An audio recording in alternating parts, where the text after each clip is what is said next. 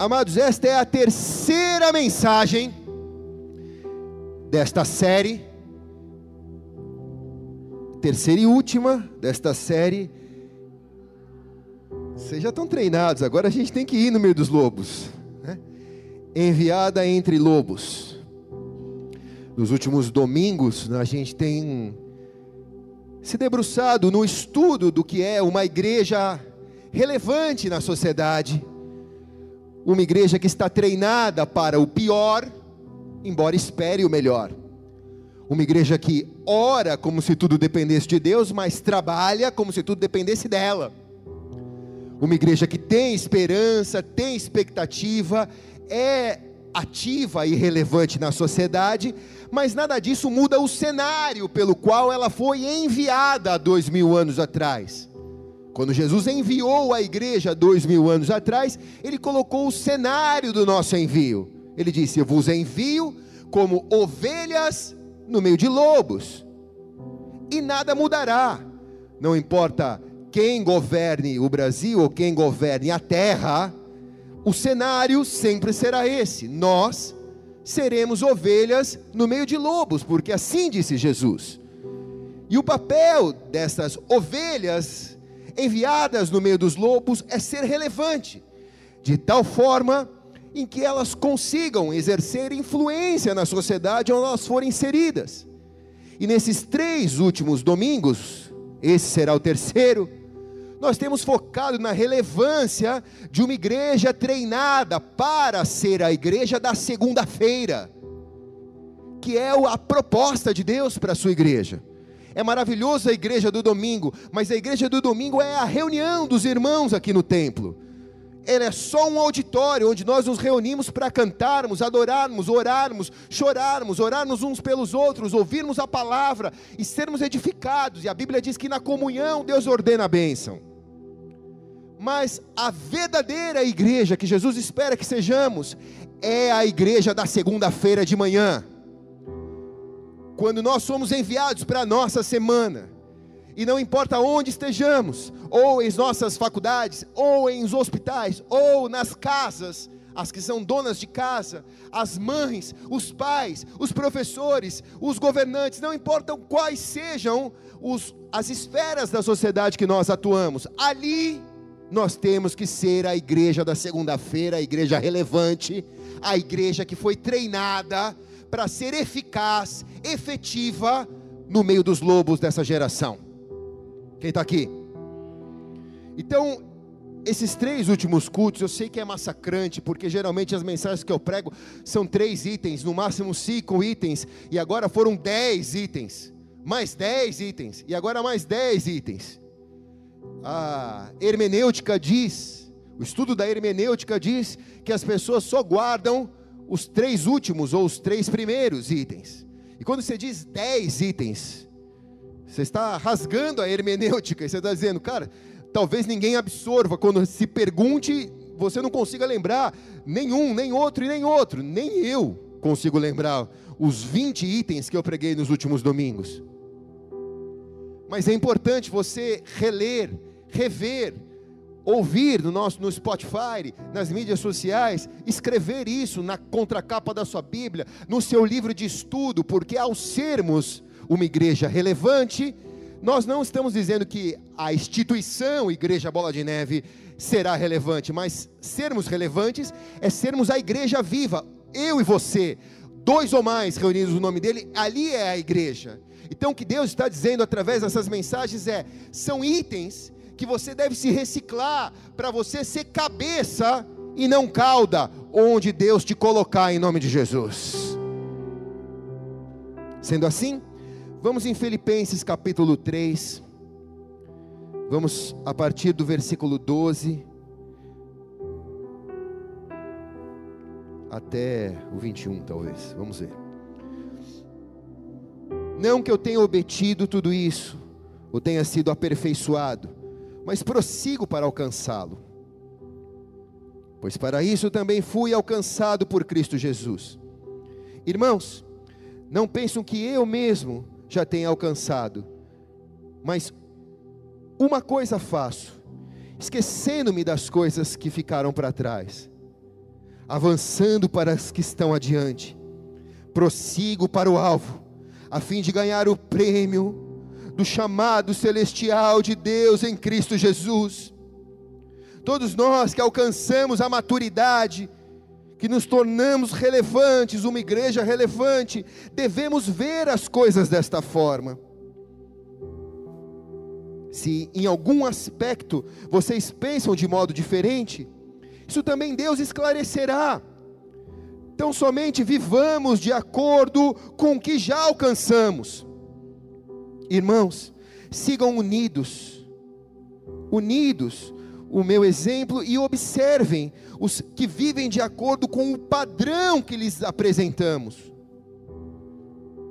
Pois, como já lhe disse repetidas vezes, e agora repito com lágrimas, há minutos que vivem como o inimigo da cruz de Cristo. O destino deles, há muitos que vivem como inimigo da cruz de Cristo. O destino deles é a perdição.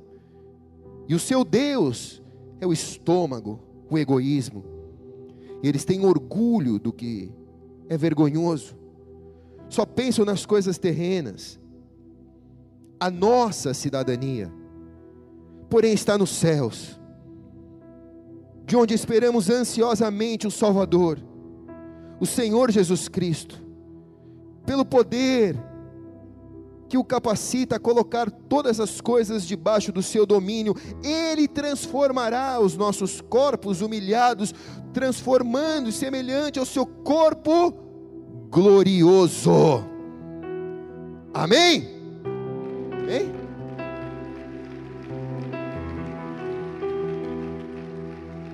Irmãos, tá difícil de ler de perto, viu? Ainda bem que eu tenho um iPad, aí eu abro a letra, fica grandona, mas quando eu pego essa biblinha, eu tenho que ficar fazendo assim, ó. Faz parte do processo, né?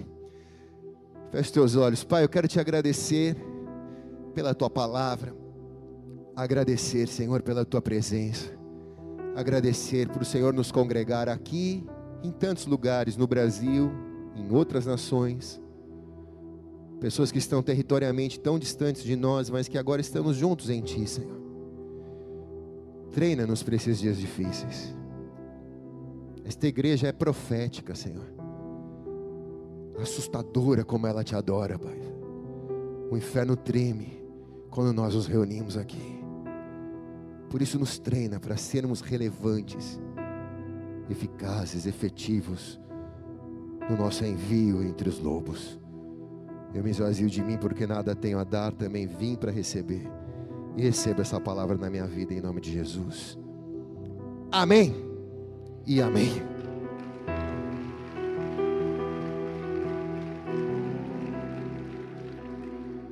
Filipenses capítulo 3, versículo 20. O coração deste texto que lemos está aqui. A nossa cidadania não é brasileira, americana, latina, não sei de onde você veio, mas a nossa cidadania, porém, ela está nos céus, de onde esperamos ansiosamente um Salvador, o Senhor Jesus Cristo. A sua cidadania é celestial. A Bíblia te diz isso. Então você não é nem de esquerda, nem de direita, nem de centro, nem de centro-esquerda, você é do céu. Você só está na terra para trazer os céus na terra. Quem está aqui? Quando nós escolhemos ser uma igreja frutífera, uma comunidade viva, uma igreja relevante, uma igreja família, quando, como nós temos escolhido sermos para nós, nós nos tornamos luz no meio das trevas, alvo para aqueles que não entendem aquilo que foi uma escolha individual de cada um de nós. Romanos 11, 18 diz: Não é você quem sustenta a raiz, mas a raiz sustenta você. Então, quando você toma essa escolha de ser um cristão relevante na sociedade, não é você que sustenta a raiz, mas é a raiz que sustenta você. é aquilo que você constrói aqui, é a sua vida com Deus que sustenta a sua decisão. Mateus 13,6 diz: Jesus disse, mas quando, quando saiu o sol, as plantas se queimaram e secaram, porque não tinham raízes. Raiz fraca não suporta o fogo que vem de cima. Fogo é o Espírito de Deus, raiz é a palavra de Deus. Então, uma igreja eficaz, relevante na sociedade, é uma igreja que tem fogo do Espírito, mas que tem raiz na palavra de Deus. Tem poder, mas tem caráter. Tem poder, mas tem caráter. São cristãos avivados no poder do Espírito Santo, mas também transformados no caráter de Cristo Jesus. Se é para ele, faz melhor. Seu Luiz, você já foi o puxador de palmas dessa igreja há uns 20 anos atrás, mas você ficou para trás. João 14, 12 diz assim: Digo-lhes a verdade, aquele que crê em mim também fará as obras que tenho realizado, mas fará coisas maiores do que essas, porque eu estou indo para o Pai. Uma igreja relevante, que vai fazer obras maiores do que a de Jesus. Se você olhar para as obras de Jesus, talvez a gente nem tenha conseguido fazer as obras dele ou dos apóstolos que sucederam o ministério dele. Mas nós fizemos grandes obras. Hoje nós podemos falar do amor de Deus para milhares de pessoas que estão do lado de lá da tela.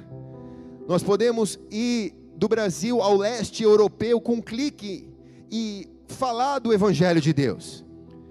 Nós podemos ajudar o órfão, a viúva, o pobre, o necessitado, porque hoje a igreja da nossa geração tem condição financeira, ela é próspera para isso. Deus deu recursos à igreja para poder fazer obras. E cada vez mais a gente começa a sentir a responsabilidade de viver na terra essa grandeza de Deus. Viver carregando a responsabilidade dessa grandeza de Deus, ainda mais na nossa geração, que as igrejas cada vez mais estão esquecendo do seu chamado inicial, do seu envio primário que é ser luz no meio das trevas, que é cuidar do órfão da viúva, que é orar pelo enfermo, que é ser relevante, que é ser a igreja da segunda-feira, como disse nos outros dois últimos cultos de domingo. O pastor Michael Bremont disse: existem igrejas que estão jogando basquete sem bola e sem cesta, sem alvo, sem futuro, sem foco, sem direção, se reunindo em auditórios, alimentando as emoções das pessoas, mas sem bola e sem cesta. Que importância há? Tem cristãos vivendo sem alvo na vida cristã, sem se permitir ser confrontado pela palavra, sem foco, sem propósito de existência, sem se sentir parte de uma missão pelo qual todos nós fomos enviados. Não são os pastores ou os líderes da igreja que foram enviados. Jesus disse: Eu vos envio, a todos nós vos envio para irdes e dar de fruto. Pregai o evangelho de Jerusalém, Judéia, Samaria e confim na terra. Ensina, fala do reino, discipula, batiza. Isso é o papel de toda a igreja. Conquistar para influenciar. 1 Coríntios 9, 26 diz: Sendo assim, não corro como quem corre sem alvo, e não luto como quem esmurra o ar.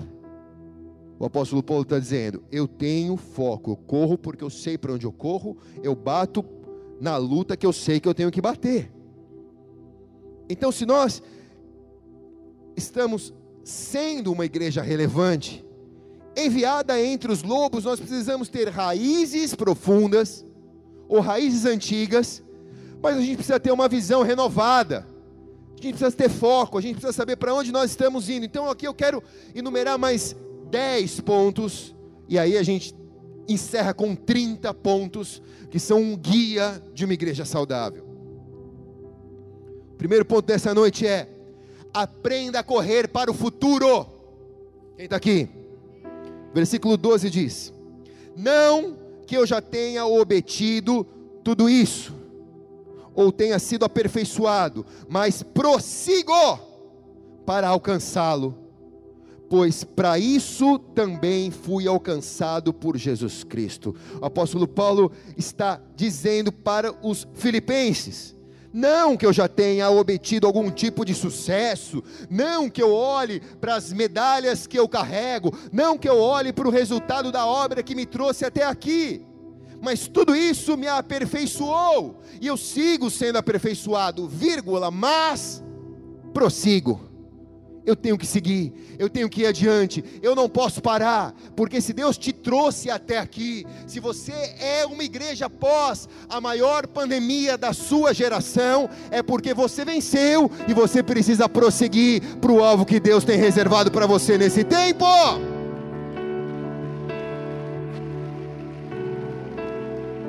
Sempre esperamos um futuro melhor, mas se formos surpreendidos com um futuro ruim, qual é o meu papel? Parar? Não, é prosseguir. Quem está aqui, irmãos? Quem está entendendo o que o Espírito diz à igreja aqui, diga amém, cara. Esperamos um futuro bom para o Brasil. Mas sim, tristemente fomos surpreendidos com um, futuro, com um futuro mau. Se a igreja passar a ser perseguida, se tudo aquilo que temos visto e ouvido se tornar realidade, qual é o nosso papel? Pararmos e lamentarmos? Não Receba o que o Senhor está dizendo. Continue prosseguindo, a igreja nada pode pará-lo. O Império Romano não parou a igreja. A gente não canta uma música assim? O Império Romano não parou a igreja, os leões não pararam a igreja, as perseguições não pararam a igreja, o comunismo não parou a igreja, nada pode parar a igreja, porque a igreja já venceu a morte em Cristo Jesus. Prossiga e continue prosseguindo. Número 2, deixe seu passado para trás. Versículo 13, irmãos, não penso que eu mesmo já tenha alcançado, mas uma coisa faço, esquecendo-me das coisas que para trás fico e avançando para as que estão adiante. Não dá para ir para frente, ficando olhando para trás. A mulher de Ló saiu de Sodoma e Gomorra, mas olhou para trás e ficou estátua de sal. Se você vai lá em Israel, tem uma pedra lá que dizem que é ela que está ali. Não sei se é, mas dizem que é. Porque em Israel você tem, dizem que é, é aqui perto e é aqui mesmo. Tem três níveis lá, né? Então lá é dizem que é. Quando dizem que é, você fala, hum, estão querendo vender bijuteria no final da mulher de Ló, né? Tem a lojinha da mulher de Ló lá no final. Mas a história, a Bíblia conta que ela olhou para trás e se transformou em estátua de sal. Então não dá para você ficar olhando para trás. Ninguém veio de um bom passado, porque nós estamos em constante transformação, transformações. Mas o pastor Rick Warren diz: talvez quando o diabo te lembre do seu passado, porque às vezes o diabo lembra a gente do nosso passado. Ele aconselha pastor Rick Warren diz: lembre o diabo do futuro dele. Quando o diabo vier te lembrar o teu futuro, lembra para o diabo qual é o futuro dele. Quando o diabo vier te acusar do teu passado, você não serve, você não, você não é bom para isso, você não vai conseguir, não vai dar certo. Você olha bem para o diabo que está te acusando de tudo isso e diz: Ei, você já perdeu na cruz do Calvário. As coisas velhas se passaram e tudo se fez novo. Jesus já perdoou os meus pecados. Eu sou nova criatura em Cristo Jesus. Largo as coisas que para trás fico e prossigo para o alvo. Vou adiante em nome de Jesus. Nada pode te parar. Nada pode te parar.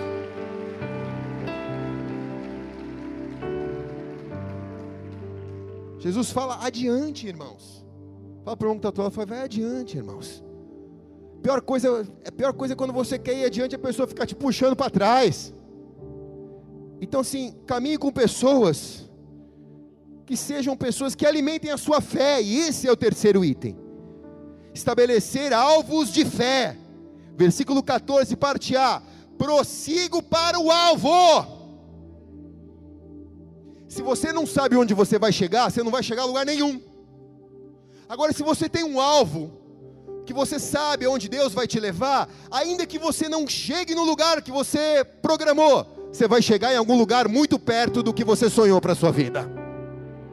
Quem está aqui? Ninguém segue um líder que não sabe para onde está indo.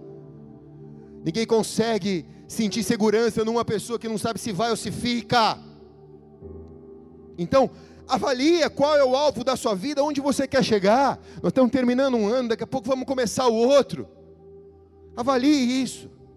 Pensa, não com a sua razão, com a sua emoção, mas com a sua fé.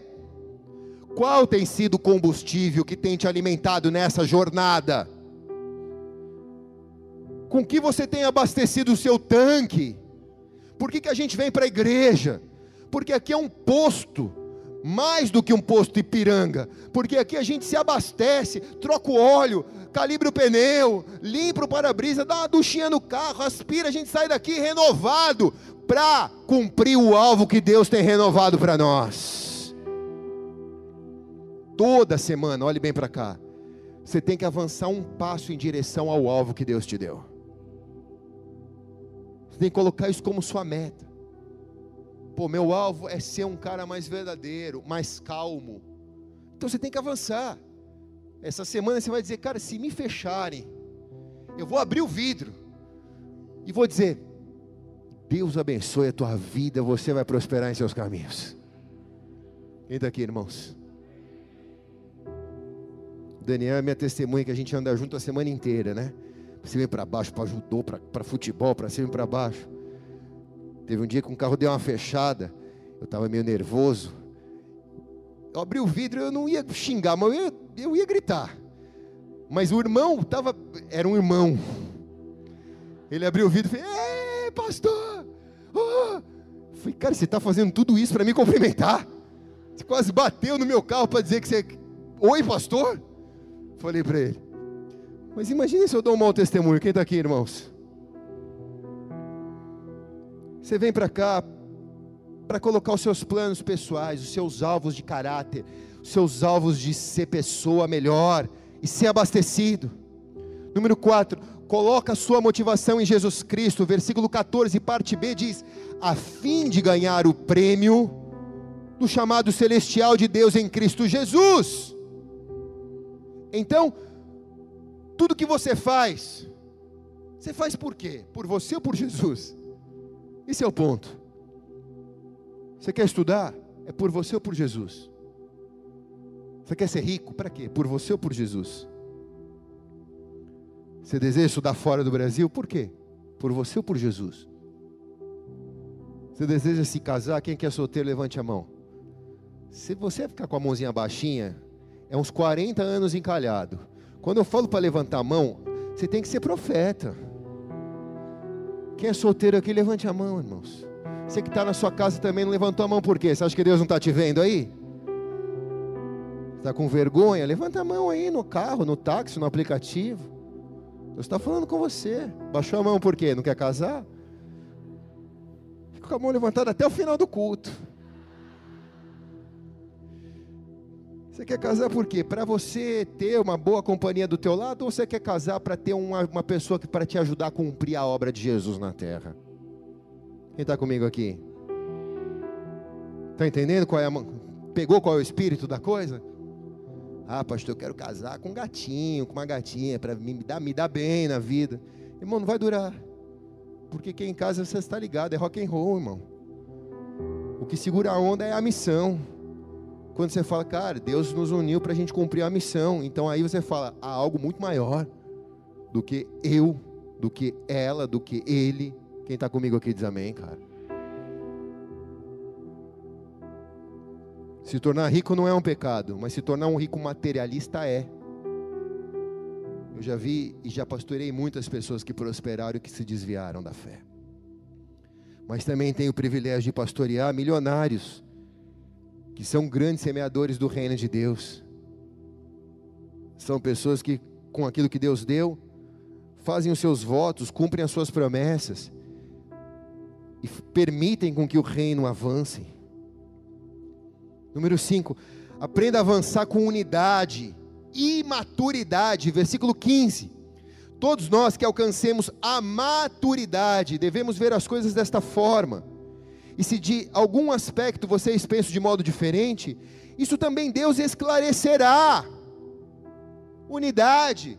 Mesmo que nós pensemos diferente acerca de algo, Deus vai esclarecer. Deus vai esclarecer. Mas tenhamos maturidade. Quem está aqui, irmãos? Tenhamos maturidade.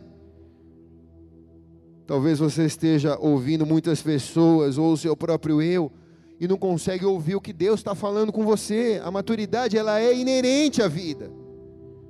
Os bons frutos só chegam quando nós alcançamos plena maturidade em Deus. 1 Coríntios 13, 11 diz: Quando eu era menino, falava como menino, pensava como menino e raciocinava como menino, mas quando me tornei homem, deixei para trás as coisas de menino. Então, levante sua mão direita ao céu. É tempo de você deixar para trás as coisas de menino e a partir desta noite se posicionar como um homem maduro, como uma mulher madura para colher os bons frutos da maturidade. Quem recebe diz amém.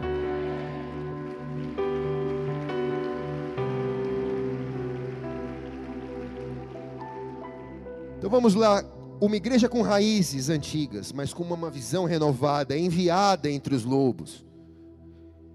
Ela aprende, número 6, a correr satisfeitos em Jesus. Versículo 16: Tão somente vivamos de acordo com o que já alcançamos. Isso significa plenitude. Sabe, não é o cristão que depende de algo para ser feliz, ele já é feliz por aquilo que Deus é para ele. Se Deus acrescentar as coisas, ele se torna feliz, mas não mais do que ele já é, porque ele não vem na igreja para conseguir coisas, ele vem porque ele ama ao Senhor. Ele é pleno, ele é satisfeito. Se é para Jesus, faz melhor, vai.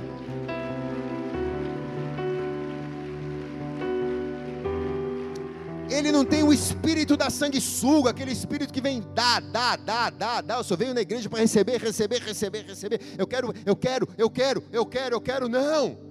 Mas é o cristão que sabe que ele tem necessidades, que ele precisa da intercessão, da resposta, dos milagres de Deus, mas ele vem na igreja com a motivação dizendo: Senhor, eu vim te dar eu vim te dar a minha adoração, eu vim te dar a minha vida. O Senhor pode me abençoar, mas se o Senhor não me abençoar, eu vou continuar te amando, vou continuar te adorando. Eu estou pleno com a tua presença, porque se o Senhor me chamar hoje, eu vou para o céu, eu tenho vida eterna, eu tenho a sensação que mesmo andando pelo vale da sombra da morte, eu não estou sozinho, o Senhor está comigo. Eu vi mil caírem ao meu lado, dez mil à minha direita, mas eu não fui atingido, Senhor. O Senhor tem me guardado, o Senhor tem me sustentado. Quando eu acho que não há mais nenhum caminho, caminho, o Senhor faz o caminho, o Senhor cria a vereda, o Senhor planifica as coisas para mim, as montanhas se tornam vales diante da tua presença.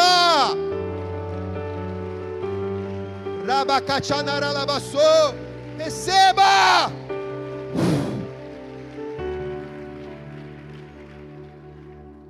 Então, irmãos, fala para o irmão que está do teu lado, começa a andar satisfeito, vai. Quando uma pessoa começa a reclamar para você, você fala, cara, nem reclama para mim, cara, não aguento ouvir reclamação. Eu quero ouvir, quero andar com pessoas satisfeitas. Número 7, proteja a sua fé. Versículo 17 e 18, irmãos, sigamos unidos o meu exemplo e observem os que vivem de acordo com o padrão que lhe apresentamos. Pois já repetidas vezes, e agora repito com lágrimas, chorando, há muitos que vivem como inimigos da cruz de Cristo. O versículo 19 diz: o destino dos incrédulos, de fé dissimulada, né? De maquiagem evangélica, né? O destino deles é a perdição, o seu Deus é o estômago. Eles têm orgulho no que é vergonhoso e só pensam nas coisas da terra é a igreja fábrica, né? Que só quer produzir coisas aqui da terra, só quer entreter pessoas. E o que adianta você pensar que está avançando quando você percebe que você só está servindo a você mesmo tantos anos? Pô, já gasto 30 anos na igreja, 40 anos, 20 anos numa igreja. Mas quando você descobre que você só está servindo a você, cara, como nós, como pastores, somos privilegiados de receber pessoas aqui que já serviam o Senhor em outras igrejas, e aqui eu não quero defraudar qualquer tipo de igreja, porque eu sou vice-presidente do conselho de pastores da cidade. Mas eu tenho o privilégio de poder receber pessoas que levaram 20, 30 anos em outras igrejas, mas que nunca foram discipulados. Alguns nunca foram batizados, nunca foram treinados, nunca foram enviados para o seu destino profético. Pessoas que levavam uma fé em que o seu Deus era o seu estômago, o seu umbigo, era egoísmo, egocentrismo. Ou cristãos que só pensavam nas coisas da terra. Eu uso a igreja para conseguir coisa na terra. Semana após semana pensando nisso, então não se engane. Deus tem grandes coisas para você aqui na terra. Na verdade, o que os seus olhos não viram, os seus ouvidos não ouviram, jamais penetrou no teu coração, o que Deus tem para você aqui na terra, mas isso não chega nem perto do que Deus tem reservado para você na presença dEle. Nem perto, quem está aqui, irmãos? Aqueles que conhecem o caminho do Senhor, sabe que não existe maior satisfação do que a presença dEle. Aleluia, quem está aqui?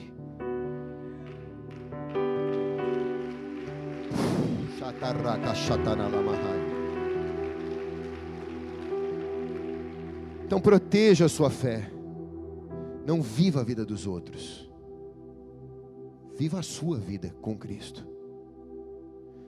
Para uma igreja ser relevante na sociedade, ter raízes antigas, mas visão renovada, e ser uma igreja treinada para ser enviada entre os lobos. Número 8, ela precisa aprender a manter o foco no reino. Versículo 20. A nossa cidadania, porém, está no céu, de onde esperamos ansiosamente o Salvador, o nosso Senhor Jesus Cristo. A nossa cidadania está nos céus. É como se eu um dia estivesse expatriado aqui na terra e um dia Deus me chamasse de volta à pátria amada. A pátria que me enviou, o céu te enviou para a terra. A Bíblia diz que no ventre da tua mãe o Senhor te escolheu antes que foste formado, o Senhor o escolheu. Ele te separou. Ele te chamou pelo nome. Ele deu a você um chamado. Ele deu a você uma identidade que só você tem. Ele deu a você dons, talentos, caráter, carisma que só você tem. Cada um resolveu seguir a sua vida. Alguns escolheram um caminho tor tortuosos, mas ele nunca tirou a sua cidadania você continuou sendo cidadão dele dos céus. Mas um dia você descobriu que não adiantava viver longe da presença dele, porque por mais que você fosse feliz aqui na terra, havia um vazio no seu interior que só podia ser preenchido com a sensação da sua pátria celestial. Quando um brasileiro está expatriado do Brasil e ele vê uma coxinha em Guaraná, ele fala: Isso é meu. Ou ele vê uma, uma feijoada e um pão de queijo, ele fala: Isso é meu. Então você vê o pão e o sangue do Senhor Jesus, você diz: Cara, isso é meu. Eu estava comendo as bolotas de porco aqui na terra. Eu estava comendo os manjares do rei aqui na terra, mas agora o que eu como são as iguarias do céu. Essa é a minha pátria celestial. Quem está aqui, irmãos, diz amém.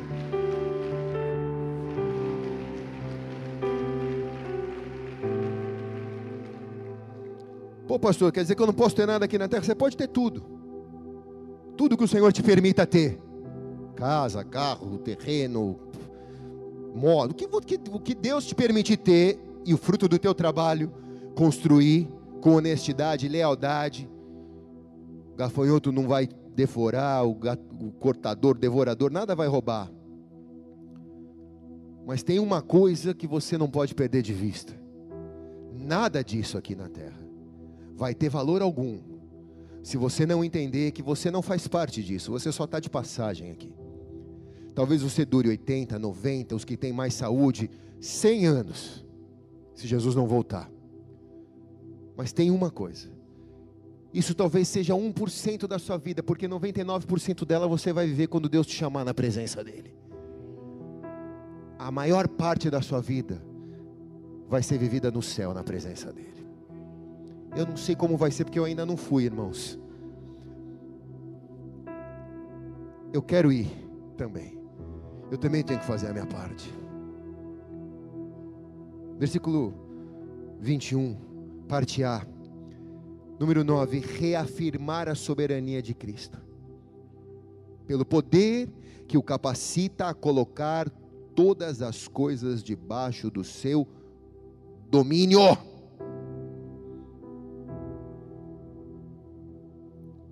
Tradução de domínio no grego é basileia, que significa colocar tudo debaixo do controle de Deus. Apocalipse 5, 10 diz: Tu os constituíste reino e sacerdotes para o nosso Deus. E olhe bem, e eles reinarão sobre a terra.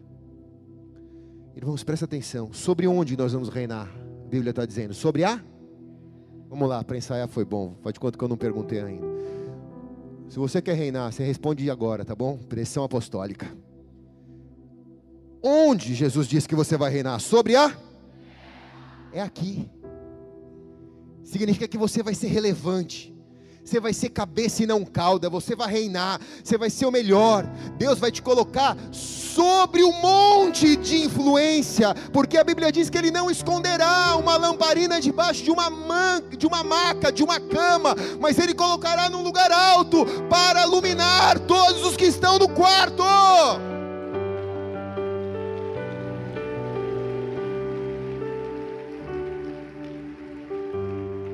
Agora veja bem, o versículo é claro. O versículo é claro. Reafirmar a soberania de Cristo sobre a terra é aprender a reinar, porque ele te constitui o reino, mas também sacerdote. Então, olhe bem para cá, você precisa ter uma vida de realeza, de nobreza, com valores nobres. Não dá para ser escarachado, escuncalhado, arrebentado. Se o rei entregou tudo para você, você precisa ter nobreza para lidar com as coisas, caráter. Você precisa ter uma vida de realeza.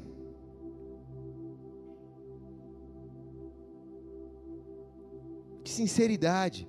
Não é o tchauzinho da miss. Mas é ser sincero, ser transparente não é a realeza que a gente vê a família britânica vivendo, que diante da sociedade são bonitos, brilhantes, felizes, mas por trás estão se arrebentando, se pegando, se odiando. Mas é ser real nos bastidores, onde só Deus vê. Quem está aqui? Se você quer ser uma igreja relevante, que tem raízes profundas e uma visão renovada, e for enviado para ser luz no meio das trevas e ser ovelha no meio de lobos. Parte 10. Versículo 21b diz: E ele transformará os nossos corpos humilhados, transformando ou tornando-os semelhante ao seu corpo glorioso. Número 10. Tenha a esperança de que tudo será transformado. Você serve um Deus que pode mudar todas as situações. Pastor, meu marido não presta. Deus pode mudar. Pastor, a minha família não serve. Deus pode mudar, Ele pode transformar todas as situações. Tenha essa esperança. Quem está aqui, irmãos? Se você está essa noite aqui nos acompanhando pela sua casa, é porque em algum momento da sua vida você se deparou com a esperança que transforma. Ele transformou a sua vida. E você reconhece isso, por isso você está aqui. Você não veio porque a igreja é legal, o som é bom, ah, é um ambiente gostoso, pô, o pastor é um cara legal, bonitão. Obrigado. Não, mas você veio porque você sabe que você foi transformado pelo poder de Deus. Você iria em qualquer lugar por causa do que Deus fez na sua vida. Quem está aqui diz amém, cara. Esse é o ponto. É ou não é? É ou não é, irmãos? Se eu te falar, velho, ó, domingo que vem o culto vai ser lá no debaixo do viaduto na entrada da cidade. Qual, qual a diferença daqui lá? Aqui tem ar, lá não tem, irmãos. mas você iria em qualquer lugar porque Jesus fez algo na tua vida que te leva a ser um exemplo de transformação nessa geração. Então não se esqueça disso. Pessoas podem mudar com o poder dele, realidades podem ser transformadas, milagres podem acontecer. Então creia, tudo pode mudar em um segundo na presença dele.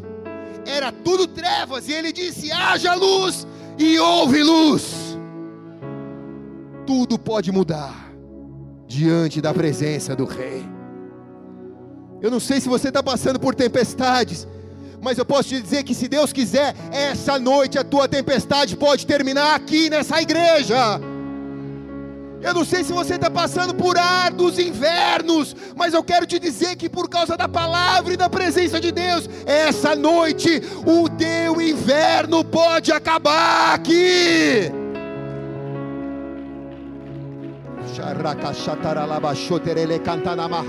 Receba no teu espírito essa palavra. Mantenha a esperança viva. Não deixe ela se apagar. Com resultado de eleição, com escolhas humanas, não deixa. A esperança não depende de nada da terra. A tua esperança é Cristo Jesus. Seja forte, corajoso, lute para que a tua fé não seja momentânea, terrena, mas que ela seja celestial, alimentada pelo seu Pai celestial. Esperança e fé em Cristo Jesus. Creia que as coisas velhas se passaram e que tudo se fez novo e que nada acontecerá sem que Ele não permita.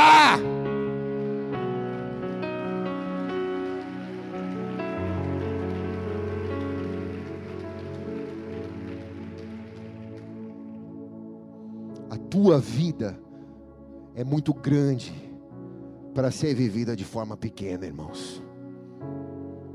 Vou repetir: a tua vida é muito grande para ser vivida de forma pequena. Sirva a Deus com a grandeza que Ele te deu. Deus não te chamou para projetos pequenos. Deus te chamou para a grandeza dele aqui na terra. Deus te chamou para ser grande com Ele aqui na terra. Deus te chamou para ser cabeça e não cauda, luz no meio das trevas, sal numa terra que não tem sabor. Ainda que mil caiam ao teu lado, dez mil à tua direita, continue vivendo na grandeza do Senhor.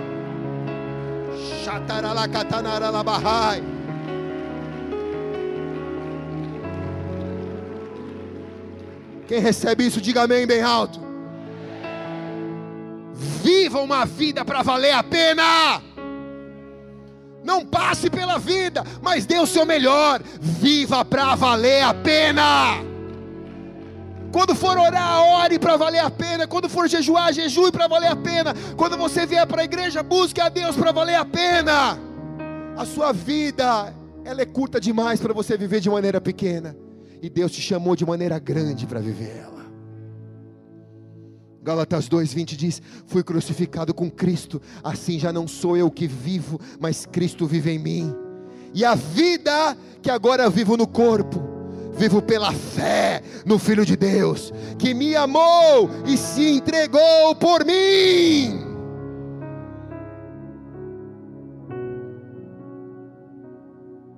Você pode viver para muito mais. Deus te deu muito mais do que você tem vivido o que você tem vivido até agora com a presença de Deus, receba isso no seu espírito, é só o começo, porque você pode viver muito mais na presença de Deus.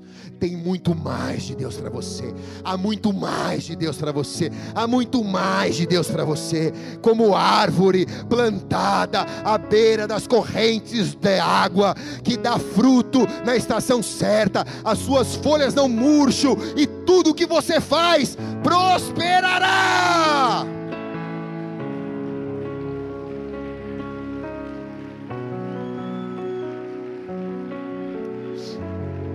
Eu já estou terminando, irmãos. Os levitas subiram que assim, já acabou, pastor. Você não será como uma palha Profetizo isso na sua vida hoje. Você não vai ser como folhas que ao vento leva. Receba isso no seu espírito, mas você vai ser estabelecido na rocha, que é Cristo, a rocha dos séculos. Dos séculos, irmãos. Suas raízes, as suas raízes, da sua família, dos seus filhos, dos teus pais, vão ser tão profunda que a copa da sua árvore vai abranger centenas de pessoas debaixo da sua sombra. Os seus frutos, eu profetizo em nome de Jesus, vão ser grandes na terra, grandes na terra. E vão ser deliciosos, porque vão trazer sabor para as vidas que assistirem as suas promessas, as promessas de Deus se cumprirem na sua vida e na sua família. Quem recebe diz amém.